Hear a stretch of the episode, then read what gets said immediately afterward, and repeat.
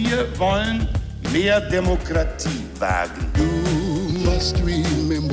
Scheitert der Euro, scheitert Europa. Der Stichtag. Die Chronik der ARD. 17. April 1957.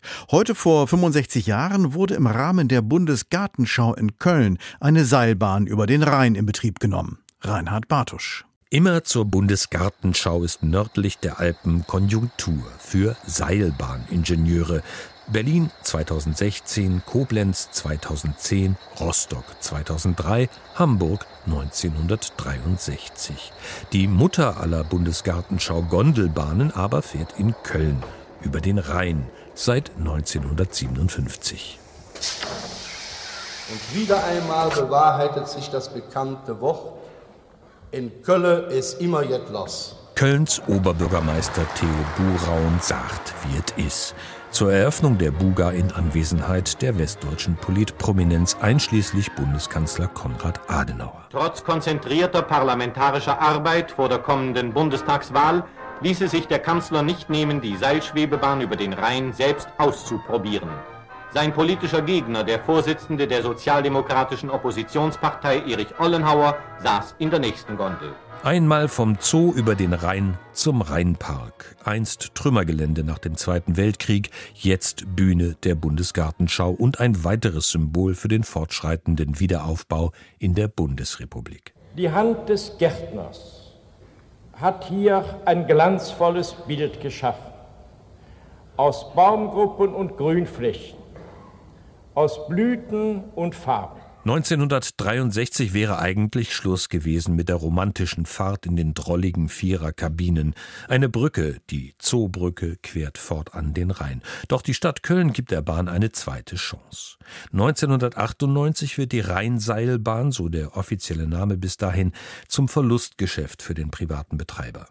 Die Kölner Verkehrsbetriebe springen ein unter dem Namen Kölner Seilbahn. Erwirtschaftet das Tochterunternehmen nach eigenen Angaben eine schwarze Null. Die Seilbahn, Kölns sicherstes Verkehrsmittel, bietet seit 50 Jahren die schönsten Aussichten aus der Vogelperspektive.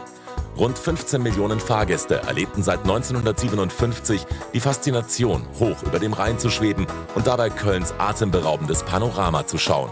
So feiert sich die Kölner Seilbahn in einem Imagefilm zum 50. Geburtstag. Inzwischen ist die Zahl der Fahrgäste auf über 20 Millionen gestiegen. Es gibt Hochzeitsfahrten, Nachtfahrten, Kabinen zu Ehren von Wolfgang Niedecken, der Black Föß und der Sendung mit der Maus. Aber dann ist da noch die Sache mit dem sichersten Verkehrsmittel. Endlich. Ein Familienvater und sein drei Monate altes Kind erreichen das Rettungsboot der Feuerwehr. Das war 2014. Drei Jahre später wieder ein Zwischenfall. Die Höhenretter müssen jede Gondel einzeln bergen. 2014 und 2017 gibt es Probleme mit Wetter und Technik. Aber wie sagt man in Köln? Es hat noch immer Jod gegangen. Letztlich mussten 2017 65 Fahrgäste aus ihrer Notlage befreit werden. Und weil die Höhenretter das auch regelmäßig geübt hatten, konnte Feuerwehrchef Johannes Feierer am 31. Juli zufrieden sein. Es gab viele Menschen, die den ganzen Nachmittag zugeguckt haben, jede geglückte Rettungsaktion